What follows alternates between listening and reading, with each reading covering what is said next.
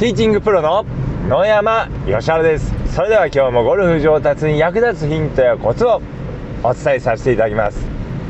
えー、まあ、今2月なんですけれども、まあ、ゴルフ場に行くとですねこう、まあ、白い芝になっているんですけど、まあ、早くですねあの緑の芝でプレーしてしたいなっていうふうに思っております。ということで、まあ、今日のですね、えー、本題いきますけれども、えー、今日はコースに行くとさまざ、まなこう決断をしなきゃいけないんですけども、まあ、その迷った時のこう決め方についてお話しさせていただきます。まあ、コースに行くとですね、まあ、このホールは何番で打とうとか、まあ、ティーショットドライバーでいいのかなフェアウェイウッドの方がいいのかな刻んだ方がいいのかなとか、えー、まあいろいろこう迷うと思うんですけどもその時のまあ決め方なんですけども、まあ、まず、まあ、ティーショットを刻むかドライバーでいくか迷った時には、えー、まあ、基本的には安全な方で行った方がいいです。まあ、刻んだ方があん、あのー、いいです。でやっぱりドライバーですとあちょっとこう帯いっちゃいそうかななんて思ってるわけですから、まあ、そう思いながらですねドライバーを打つと、ま、当然こう、まあ、曲がりやすいですので、ま、そういった場合にはですねあのフェアウェイウッドとか、まあ、ユーティリティで打っていただいた方がいいです。で、まあ、よく、えー、聞かれるのがですね言われるのが、まあ、フェアウェイウッドで刻んだのに OB を打ってしまった場合ですね。でそういった場合はどうせ OB 打つんだったら一か八かドライバーで打っとけばよかったなんていう方がいらっしゃるんですけどもこれはですね、えー、ちょっと間違った考え方です。でまあ、やっぱりそうそういうふうにこう考えるとネガティブにこうなってしまいますのでもうこうモヤモヤが残りながらですね次のショットを打たなければならなくなってしまいますので、まあ、もしフェアウェイウッドで刻んだのに OB になってしまった場合にはですねフェアウェイウッドで OB が出たんだからドライバーだったらもう完璧に OB だったなやっぱり決断間違ってなかったなっていうふうにこう思うようにしてください。まあ、実際ですねやっぱりフェアウェイウッドで OB を打ってるってことはドライバーだとですねもうかなりこう OB の確率は高いわけですから、まあ、選択は間違っていなかったということです。でそういうふうに考えていただくといいです。であとですねこう迷う場面としては番手ですね。何番で打つかっていうのを、まあ、グリーン狙う時に迷うと思うんですけども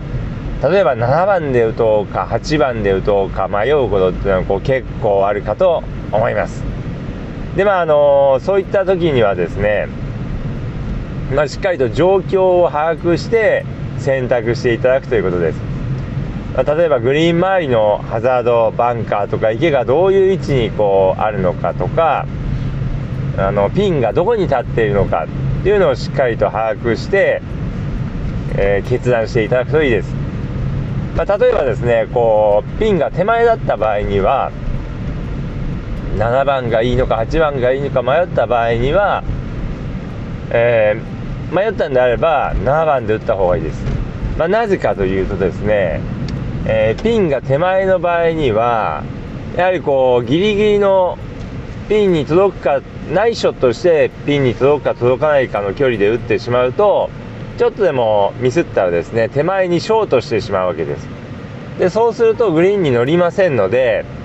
まあ、1番手大きい7番で打っておけばですね、えー、まあ、ナイショットしたらですね、まあ、ピンをオーバーして、えー、しまうかもしれませんけれどもグリーンには乗ります。でまあちょっと失敗して当たりが薄かったとしてもですねピンまでの距離が出ますので、まあ、そういった場合にはえー、7番を使っていただくといいです。でじゃあ逆にですねピンが奥の場合です。奥の場合に7番にしようか8番にしようか迷った場合にはですね、まあ、基本的には8番で打っていただいた方がいいです、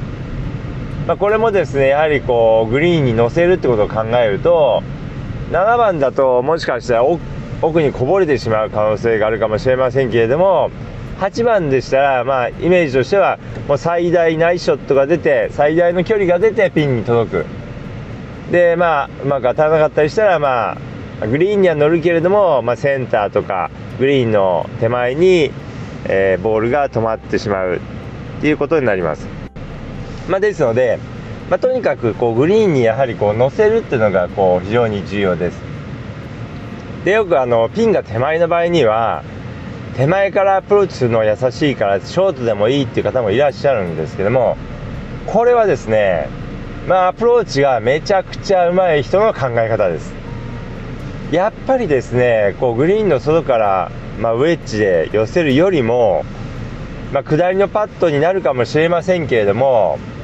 パターで打った方がグリーンの、まあ、センターに乗せてパターで打った方が、まあ、入る確率はもちろん高いですし、まあ、寄る確率も高くなりますでまあちょっと考えていただきたいのが長いパターの距離を入れるのとグリーンの外からウェッジでチップインするのどっちが嬉しいかということです。まあ、おそらくほとんどの方はグリーンの外からウェッジで打ってチップインした方が嬉しいと思います。っていうことはそっちのが嬉しいということはそっちの方が難しいということです。まあ、ですのでもうなるべくグリーンに乗せるように乗せていただければと思います。であとはこうやっぱりこう決断する時にはですねまあ、えそれまでの傾向も考えなければいけません、まあ、例えばあの何ホールか回ってきてそれまでの様子ですね例えばこう今日はいつもより球が飛んでいるとかですね。今日はあのちょっとダフり気味で球が飛んでいないとか、まあ、そういう傾向もですねこう考慮して番手を選んでいただくといいです。でですねこれあの、まあコースで迷った時なんですけどもこれ一番大事なのはですねあの、もうこれでいくと決めたらですね迷わないということです、まあ、ボールを打つ前までは、まあ、あの初めこう状況を考えてる時にどっちにしようかなってもちろん考えるんですけどもじゃあもうこれでいくと決めてもうセットアップのルーティンに入ったらもう迷わないということです。もうセットアップのルーティンに入ってこうまあもうそれとかこう構えもう構えてもうこれからもう打つぞっていう時にですねあ選択これでいいのかな？7番で本当にいいのかな？7番で大きすぎないかな？とかですね。まあそういうことをですね迷わないということです。もう打ちながら迷うとですね本当にナイスショット出ないです。まあ、ですのでもうセットアップのルーティンに入ったらもう迷わず打つということです。まあ、これがもう非常に重要です、まあ、どういう決断をしたにしてもですね、えー、もうそれを信じてプレーするということです、えー、まあ、あとですねグリーン周りなんですけどもグリーン周りもパターで打とうかウェッジで打とうか迷うことってこう結構あるかと思うんですけどもこれはですね迷ったら迷わずパターです。まあ、パターで打ったら圧倒的に優しいですのでもう迷ったらどっちにしようか迷ったら迷わずパターを使ってください、まあ、パターの方が寄るっていうのはもちろんありますし、まあ、ゴルフでやっぱりこう大事なのは大事な考え方としては100点満点を取るよりも、まあ、60点70点で常に回るっていうことです。100点か0点かよりも60点70点を積み重ねていくってことが非常に重要です。例えばウェッジで打てばもう計算通りにいけば、まあ、もしかしたらカップインの可能性もあるかもしれないけれども失敗したら着くりしてグリーンに乗る乗らない可能性もあるわけです。でそれよりもパターで打っとけばまあ大体グリーンには間違いなく乗るまあ点数で言えば60点70点は確実に取れるっていうことが多いですのでまあ、ぜひですね、グリーンの外からは、まあ、迷わずパターを使っていただければと思います。っていうのもあるんですけども、っていうのもあるんですけども、まあ、実際ですね、パターの方が寄る確率が高いです。あのー、まあ、ですので、まあ、カップインの可能性、チップインの可能性もパターで打った方が、まあ、高いですので、まあ、ぜひですね、グリーン周りから迷ったら迷わずパターを使っていただければと思います。ということでですね今日はコースで迷った時の考え方についてお話しさせていただきましたけれどもまあ、ぜひ参考にしてみていただければと思います。ということで今日の音声はこの辺で失礼させていただきます。